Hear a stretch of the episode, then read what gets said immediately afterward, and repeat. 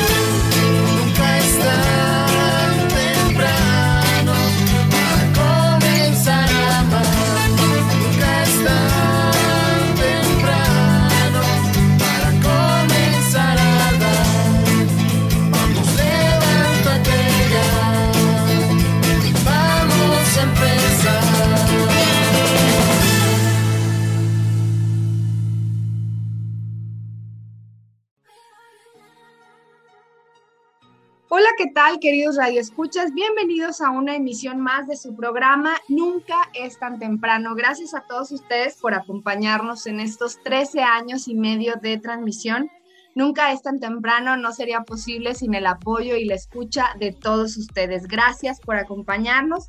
Y pues hoy, primero de agosto, estamos iniciando un nuevo mes, un mes de vacaciones para algunos, de, de mucho trabajo para otros, pero sobre todo de cuidado, de cuidado porque sabemos que seguimos en pandemia, que hay que seguir cuidándonos, usar cubrebocas, cuidar la sana distancia y sobre todo encomendándonos a Dios en nuestro trabajo, en, en estas vacaciones los que tienen y pues hay que seguir adelante.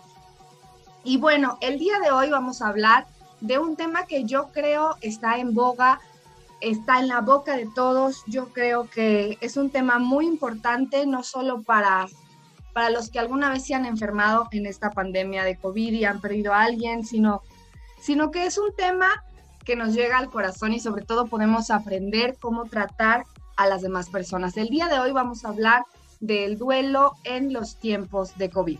Y para lo cual se encuentra con nosotros Anabel Gil Rodríguez, quien es tanatóloga, y pues el día de hoy está con nosotros. Buenos días, Anabel. ¿Qué tal, Lucero? Muy buenos días. Muchas gracias por la invitación. Esperemos que sea un excelente programa que tenga muchos frutos para todas aquellas personas que están atravesando una situación dolorosa, ya sea por la pérdida o por la enfermedad, lamentablemente, de esta situación por COVID. Muchas gracias. Gracias, Anabel. Y bueno, vamos a comenzar. ¿Qué viene siendo el duelo? Ok, el duelo. El duelo es el doloroso proceso que nosotros tenemos ante una pérdida. ¿sí? Dice Jorge Bucay, él tiene una, una, un concepto muy, muy interesante, muy completo, que es abarca sobre eh, los sentimientos que uno tiene, que sabemos que son dolorosos y que es tendiente a una adaptación y armonización de nuestra situación interna. Es todo eso que tenemos, que llevamos dentro de cada uno de nosotros y difícilmente lo podemos expresar, ¿no? Y la importancia de hacer frente a una nueva realidad. Cuando hay un fallecimiento en una familia, necesitamos adaptarnos, necesitamos eh, enfocarnos a lo nuevo que esto conlleva, ¿no? A veces son pequeños, eh, pequeños detalles que nos hacen ver que esa persona, que ese ser querido ya no está. Y entonces el hacer frente a esta realidad es cuando es algo o un mucho doloroso. Muy bien, Anabel. Y bueno, sabemos, ya hemos hablado acerca del duelo en este programa. Sin embargo, pues sabemos que hay etapas acerca del duelo. ¿Nos puedes hablar de ellas? Y si hay alguna en especial que, que se viva relacionada con este fenómeno del COVID. Claro, claro, sin duda, fíjate las etapas que normalmente nosotros mencionamos son las establecidas por Elizabeth Kubler-Rose. Ella habla sobre las cinco primeras etapas que atravesamos, ¿no? Que es el enojo, que es la negación, perdón, después la ira, el enojo, la negociación, la depresión y al último llegar a esa, adaptación. Sin duda, el duelo por COVID ah, está siendo catalogado como uno de los duelos más complicados, porque porque cuando nosotros entramos en esta fase de negación, que es la primera, la primera etapa, nosotros rechazamos todos nuestros propios sentimientos como un mecanismo de defensa, ¿no? Hacemos un distanciamiento em, afectivo que nos lleva a alargar todavía un poco, un poco o un mucho más este proceso. Y tiene sus motivos. El hecho de no tener un velorio como tal, de muchas veces no tener o no ver físicamente el cuerpo sin vida de nuestro ser querido, de no tener esa, esos abrazos de pésame que normalmente estábamos acostumbrados a tener cuando fallecía alguien. Todo eso va haciendo que sea un poco difícil entrar inmediatamente en, asimilación del duelo. Entonces estamos constantemente en negación. Decimos esto que me está pasando no puede ser posible. Mm, es difícil este, aceptarlo inmediata, inmediatamente, ¿no? A eso agrégale que a veces eh, cuando fallecen en hospital, pues se van directamente a crematorio y lo único que reciben cuatro o cinco horas después, pues es la urna con sus cenizas, ¿no? Y ahí todavía entran más eh, dudas, ¿no? acerca de si serán las cenizas de mi ser querido, cómo puede ser posible que tantos años de vida estén en esta urna, ¿Cómo puede ser posible que todo, que todo lo que haya acontecido se haya resumido en esta pequeña urnita de 20 centímetros, 30 centímetros, dependiendo del tamaño? Y empieza ahí todavía más esa, esa negación continua que, que hace difícil, hace difícil asimilarlo y también es doloroso, mucho, muy, muy doloroso, ¿no? Después de esa, de esa negación viene la situación, viene la etapa, perdón, de la ira, del enojo, y aquí aparecen los porqués, ¿no? ¿Por qué lo llevé aquí? ¿Por qué no lo llevé acá? ¿Lo debí de haber llevado a este hospital? ¿Hubiera hecho esto? ¿Hubiera hecho esto otro? Culpamos a los demás em, de esa pérdida, ¿no? Sobre todo, es que los médicos no hicieron esto, los médicos no hicieron esto otro. Em, hay mucho enojo dentro, dentro de nosotros y a veces no sabemos cómo canalizarlo, no sabemos cómo trabajar ese enojo. El enojo es un mecanismo de defensa que todos tenemos y que no es malo. Lo malo es cómo reaccionamos ante esta, ante esta emoción, que lamentablemente solemos reaccionar con agresión, con violencia, em, y solemos descargar ese enojo con las personas más vulnerables, ¿no? Quienes tenemos más cercas, que sabemos que no van a responder fácilmente a ese, ese enojo. Aquí hay que tener mucho cuidado. No está mal, tenemos todo el derecho de sentirnos enojados y podemos estar enojados con Dios, con la vida, con nuestro ser querido, con nosotros mismos. Aquí Dios se lleva se lleva el primer lugar porque nosotros tenemos o estamos acostumbrados a decir, es que Dios se lo llevó, es que, es que no me hizo caso a mis oraciones, es que Dios esto, es que, es que Dios esto otro.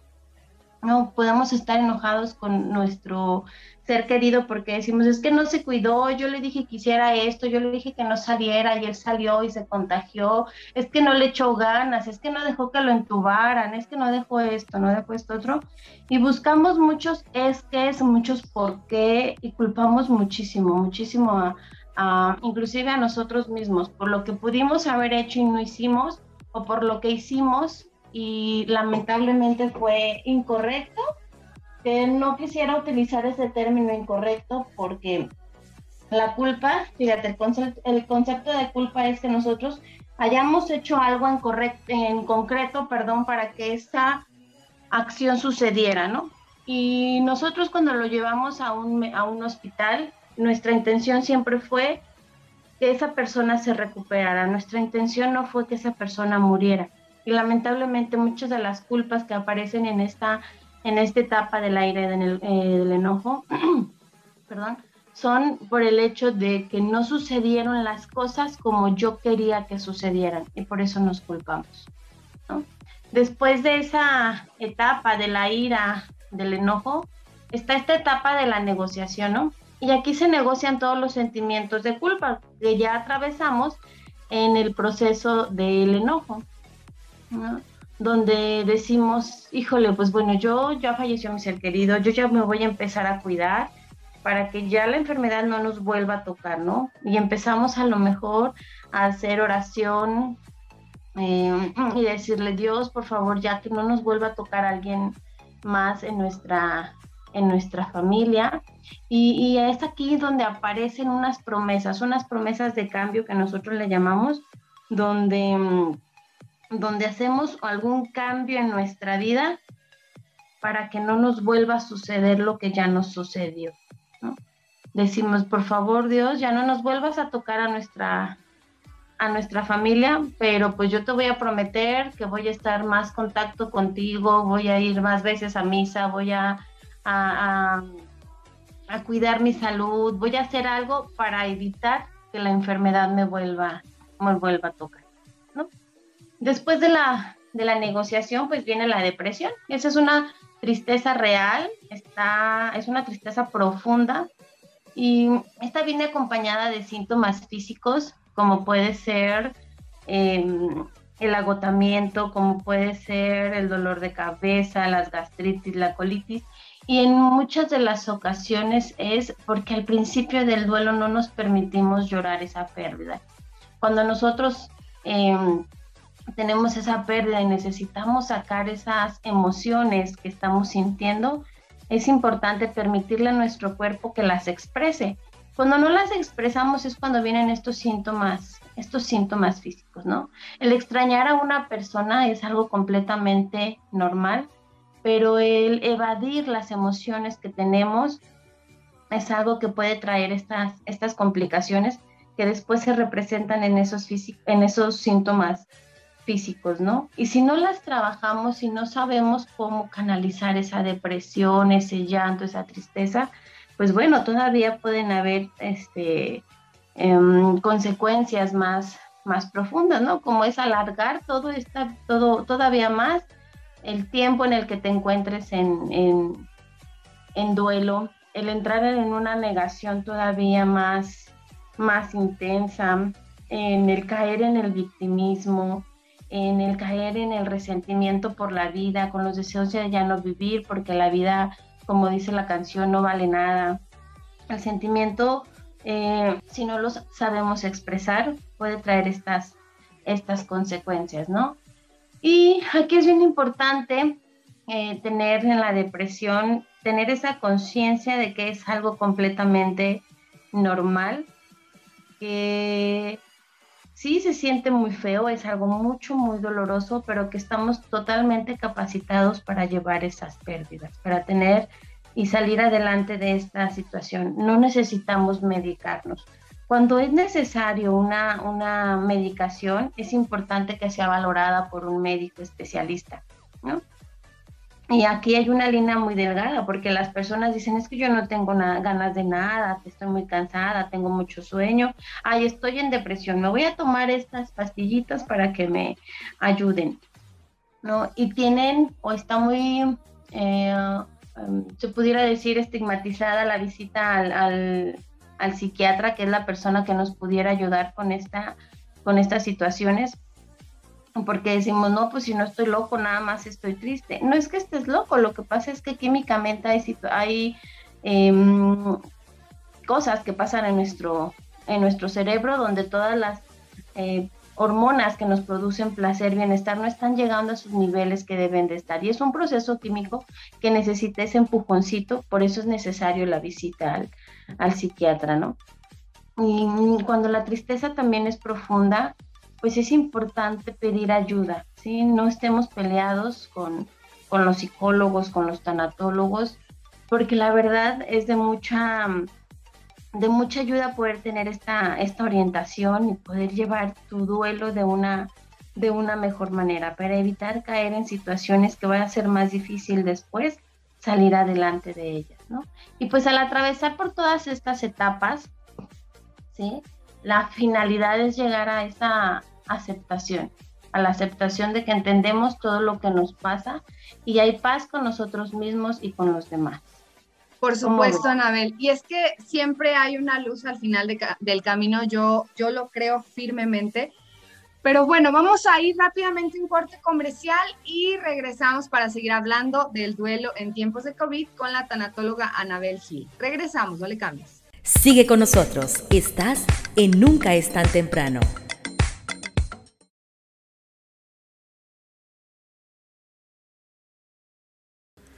Regresamos al segundo bloque de este programa Nunca es tan temprano y hoy estamos hablando del duelo en tiempos de, COVID. Estamos con la tanatóloga Anabel Gil Rodríguez.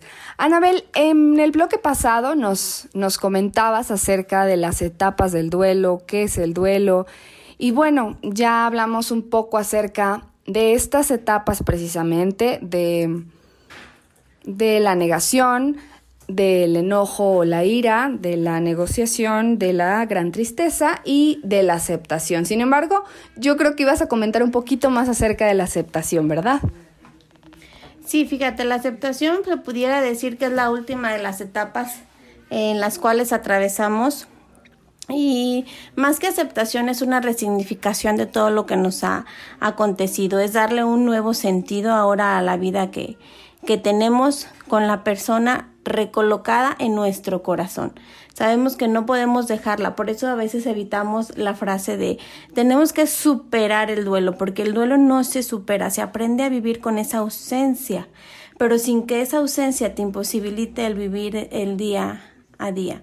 Si nosotros aprendemos a recolocar a ese ser querido en nuestro corazón, vamos a poder vivir y continuar nuestros, nuestros días eh, honrándolos de una bonita manera, haciendo cada día nuestra mejor versión. Esa es la mejor manera que ponemos, podemos honrar a nuestros, a nuestros seres queridos que ya no están.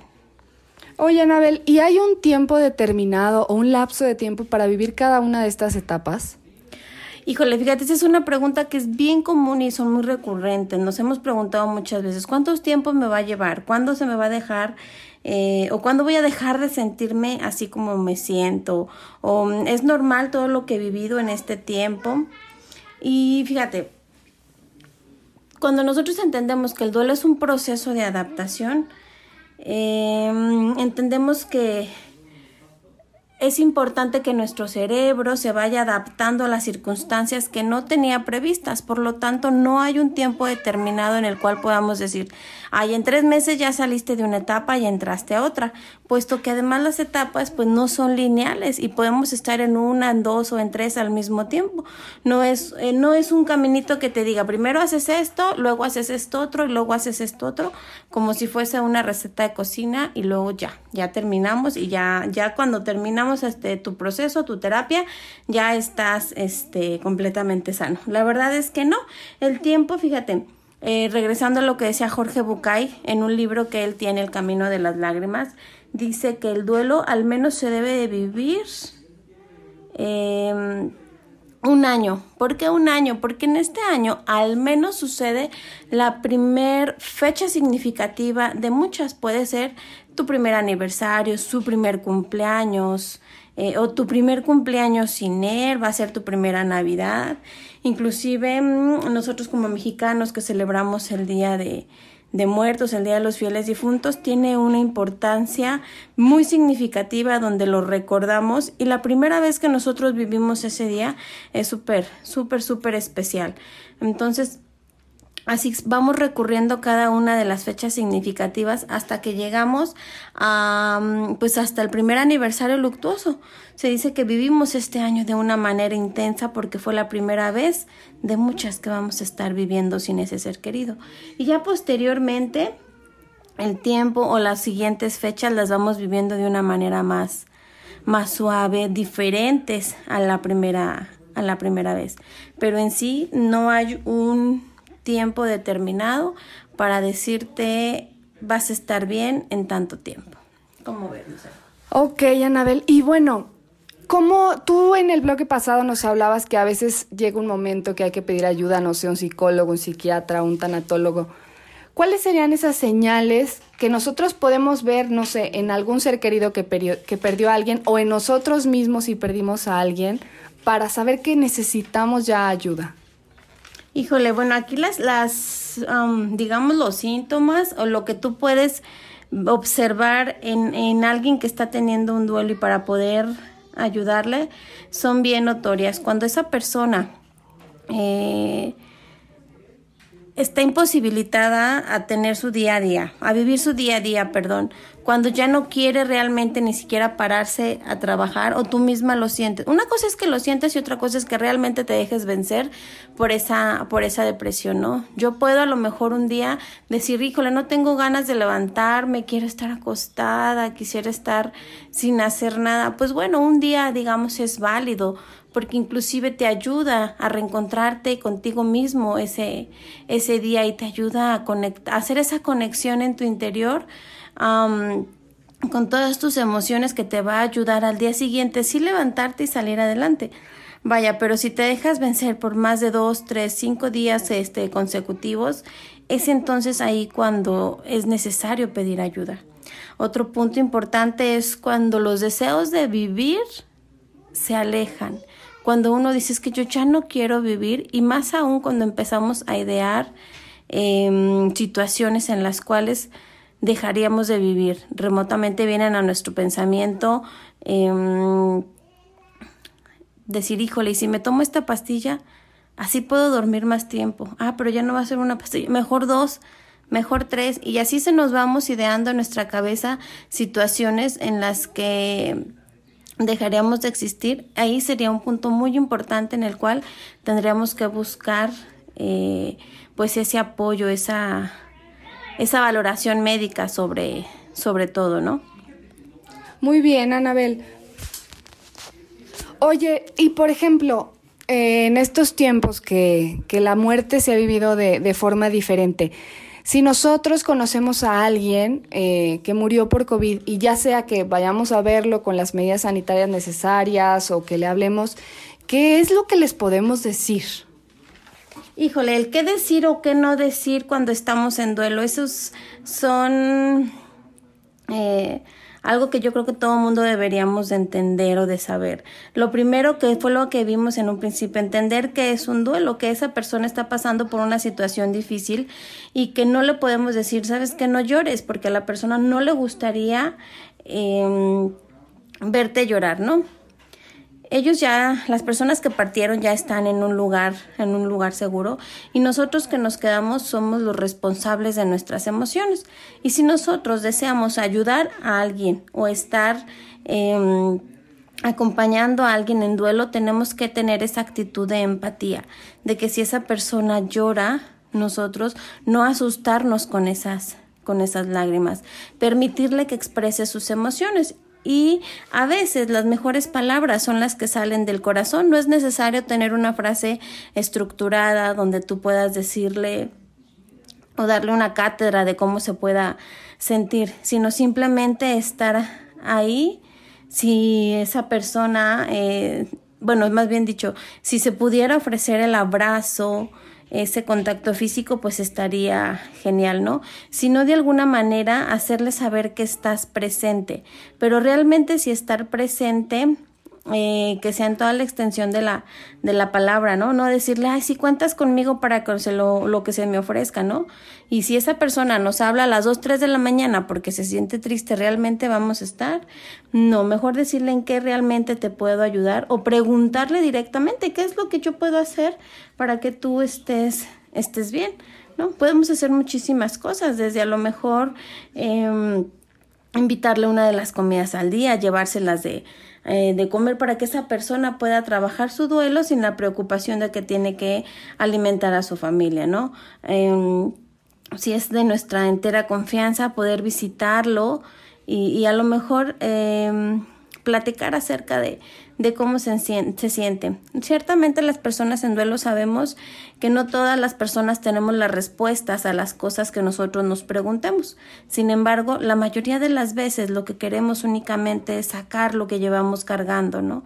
Que alguien nos escuche, sentirnos importantes para, para alguien y es más que nada el tener una buena escucha, ¿no? Que tú puedas prestar tu hombro, que tú puedas prestar tu, tu oído, es algo, bueno, fundamental y algo muy bello para una persona que, que, que deseas apoyar en el duelo. Oye, Anabel, y por ejemplo, si alguien quiere ofrecer, no sé, te invito a un café, te invito al cine, te como tratar de distraerlo, ¿sí es válido?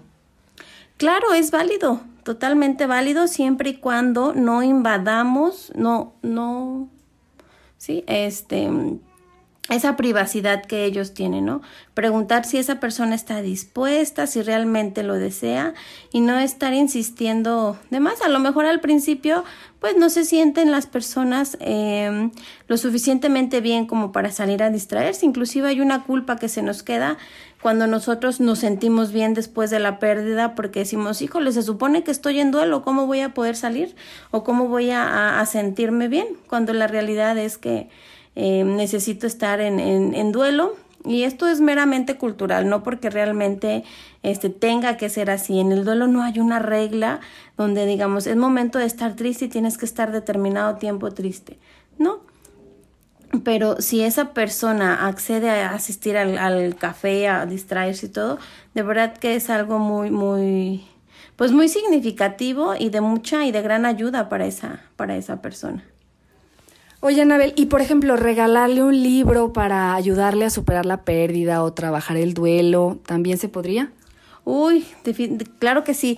Los libros, la verdad es que son nuestros tanatólogos de buró, dice por ahí Gaby, Gaby Pérez, tanatóloga mexicana, con la que tiene bastantes libros que nos pueden ayudar en este, en este proceso de duelo. Si no, este también está pues Jorge Bucay, psicólogo argentino, con el libro El Camino de las Lágrimas, es uno de sus libros o de los libros preferidos para, para trabajar el duelo. Cuando nosotros nos documentamos acerca de lo que estamos viviendo, eh, de lo que estamos sintiendo y vemos que son procesos normales y, entendemos lo que, vaya, lo que estamos viviendo en estos momentos o lo que podemos llegar a sentir o a vivir, eh, y vamos entendiéndolo, vamos poco a poco liberando esa carga, liberando ese, ese dolor, ¿no? Entonces es fundamental que todo el mundo sepamos acerca, acerca de lo que es el duelo y los libros, la verdad es que nos ayudan mucho. Y aparte, yo también pienso, Anabel, que quizás a lo mejor no nos está tocando vivir un duelo, pero leer y formarnos nos puede ayudar para entender a esa persona que está viviendo ese duelo. Definitivamente, porque toda la vida, constantemente, fíjate, desde el momento en que nacemos estamos teniendo continuamente pérdidas. Cuando nosotros estamos en el vientre materno, cuando estamos ahí, pues no tenemos ninguna, tenemos, perdón, todas nuestras necesidades cubiertas, ¿no? Y al momento en que nacemos, em, pues estamos teniendo esa pérdida, esa zona de confort en la que nos encontrábamos y tenemos que adaptarnos a la realidad que ahora es aprender a respirar. Inclusive antes este, se acostumbraba a la nalgada a los bebés para que comenzaran a respirar, no hacer ese estímulo al dolor para que comenzaran a vivir, para que comenzaran a tener oxígeno en su, en su cerebro, en sus pulmones, ¿no? Y entonces continuamente vamos teniendo esas pérdidas. Es fundamental estar eh, informados acerca de todos estos procesos para no ir por la vida pues juzgando a las demás personas, ¿no? Cuando nosotros perdemos un celular, dicen, ay, qué escándalo por el celular, pues puede, puede comprarse otro, ¿no? Pues no es tanto a lo mejor el celular, sino toda la información que ahí se lleva. Cuando nosotros sabemos lo que es un duelo, solemos tener empatía con esas personas y podemos ofrecer más nuestro, nuestro apoyo.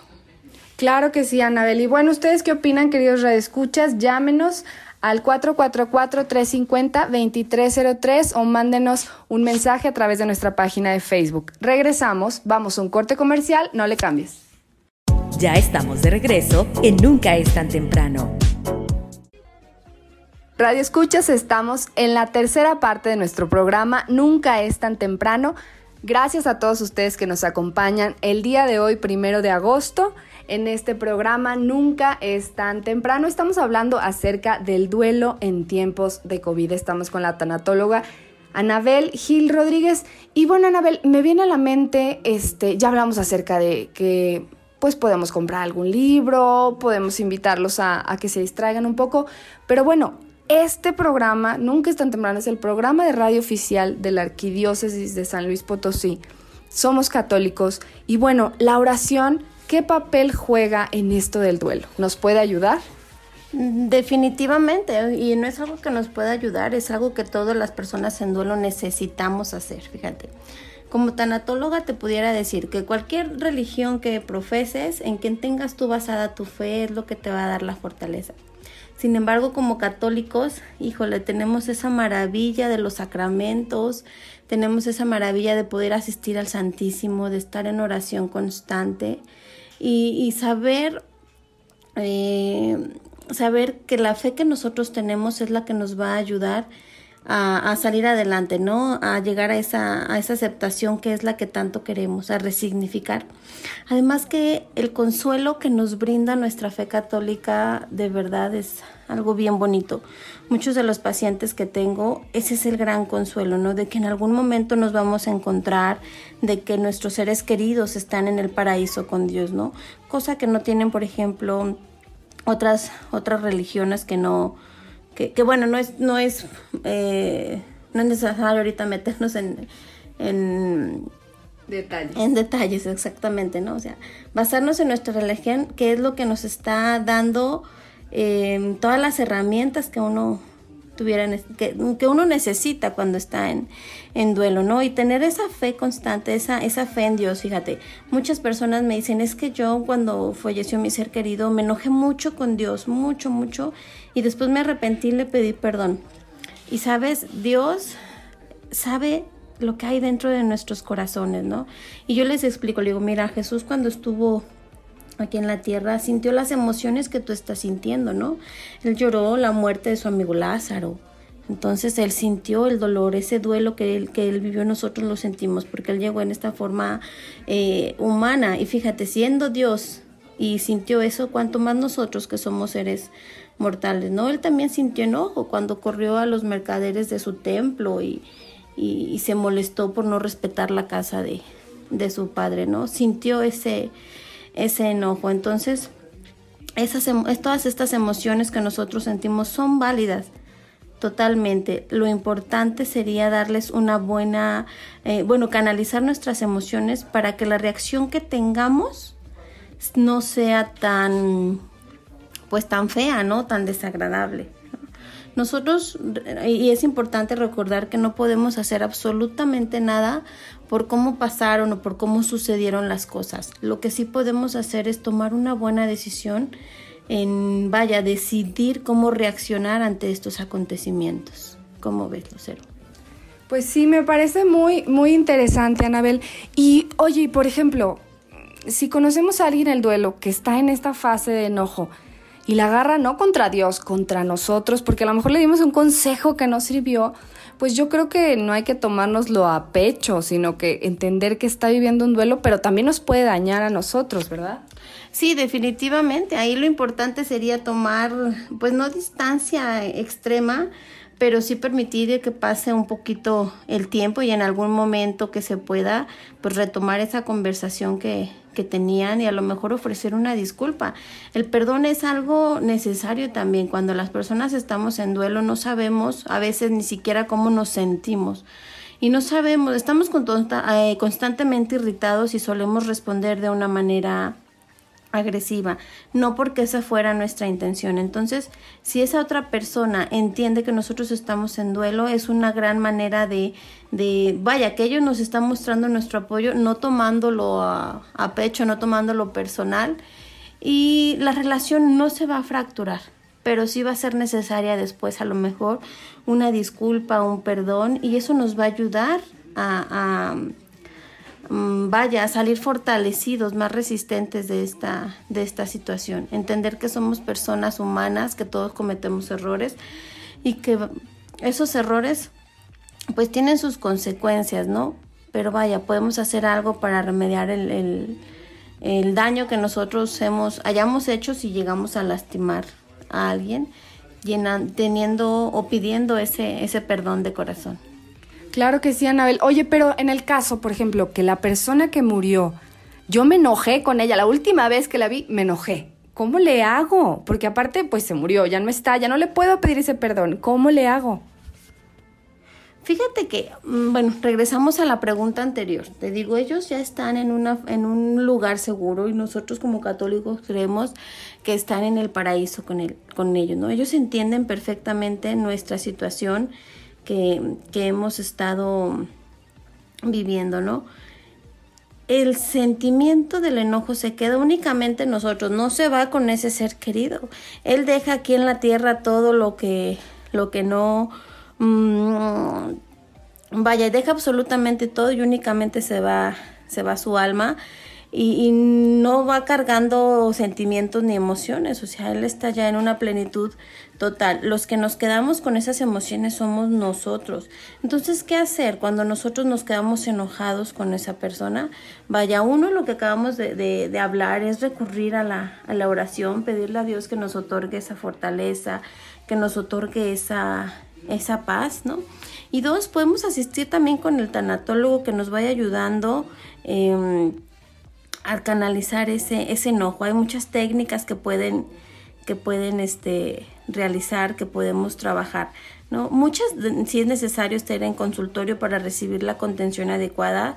Y dos, te puedo compartir este, algunas que son sencillas, ¿no? Por ejemplo, pueden escribir una carta explicándole a ese ser querido cómo se sentían, el por qué se sentían así.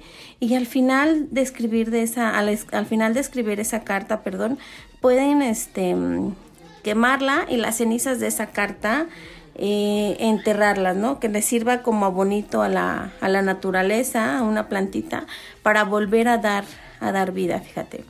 La, la, la, la vida y la muerte están tan unidas que si una hoja de un árbol se cae, sirve como nutriente a la tierra para que ese mismo árbol pueda volver a dar vida, ¿no?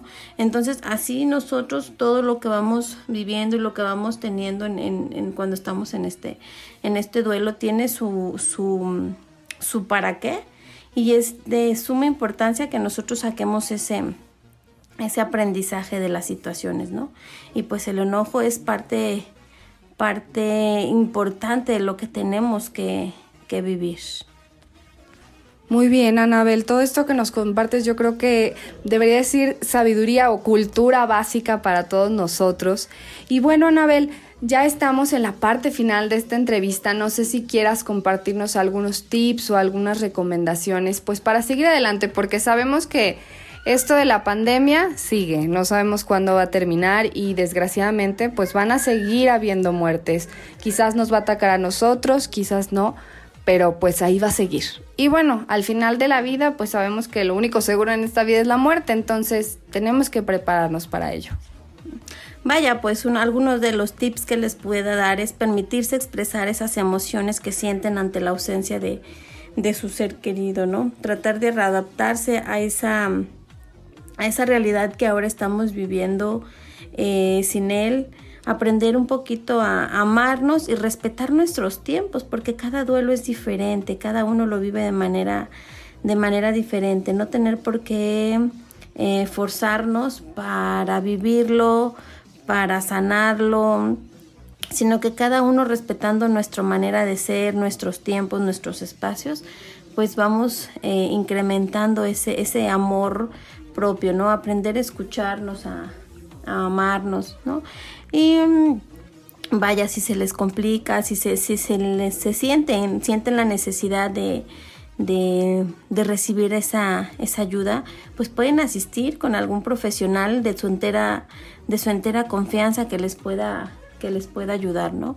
Y pues vaya, el chiste es continuar nuestra vida recolocando a ese, a ese ser querido emocionalmente, totalmente en, en nuestro corazón para poder vivir para poder continuar. Fíjate, siempre procuro decirles que la manera en que tenemos, la, mejor manera, perdón, que tenemos para honrar a nuestros seres queridos es con una vida bien vivida.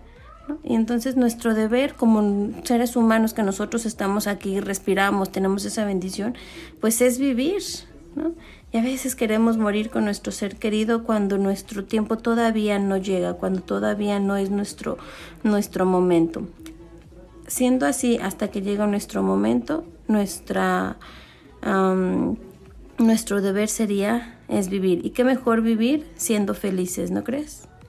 Claro que sí, Anabel. Pues muchísimas gracias, la verdad, por habernos dado esta entrevista. ¿Nos puedes compartir tus datos por si alguien siente la necesidad de hablar contigo, das terapias, cómo son, online, presencial? ¿Nos puedes compartir? Claro que sí, tengo, bueno, vaya, tengo todas las modalidades debido a la, a la pandemia. Las personas que no están dentro de esta ciudad de San Luis Potosí las puedo atender de manera virtual. Em, también tengo eh, mi consultorio ubicado en Mariano Otero 230.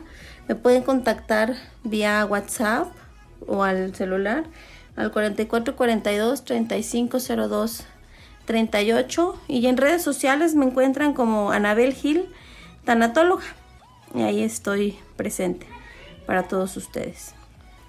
Pues muchísimas gracias Anabel. Recuerden que vamos a poner sus datos en nuestra página de Facebook por si alguno se le pasó para que ahí lo, lo pueda copiar o si no llámenos al 444-350-2303 y con gusto les proporcionaremos los datos. Pues queridos radioescuchas, vamos rápidamente a un corte comercial y próximamente tendremos a Anabel para que nos platique acerca de ciertos es tipos específicos de duelo. Vamos a un corte comercial y regresamos, no le cambies. Sigue con nosotros, estás en Nunca es tan temprano. Radio Escuchas, estamos en la última parte de nuestro programa, Nunca es tan temprano. Esperamos que este tema haya sido de tu utilidad y lo puedas compartir con mucha gente. Te recordamos que nos puedes encontrar en Spotify, en Apple Podcast. De ahí puedes tomar la liga y enviarla a todos tus contactos por WhatsApp, por Facebook, por donde tú gustes. El chiste es que la gente sepa más y más de estos temas. Y bueno, hoy es domingo, hoy es Día del Señor, así que vamos a escuchar nuestro melodrama evangélico. Dice luces, micrófonos y acción.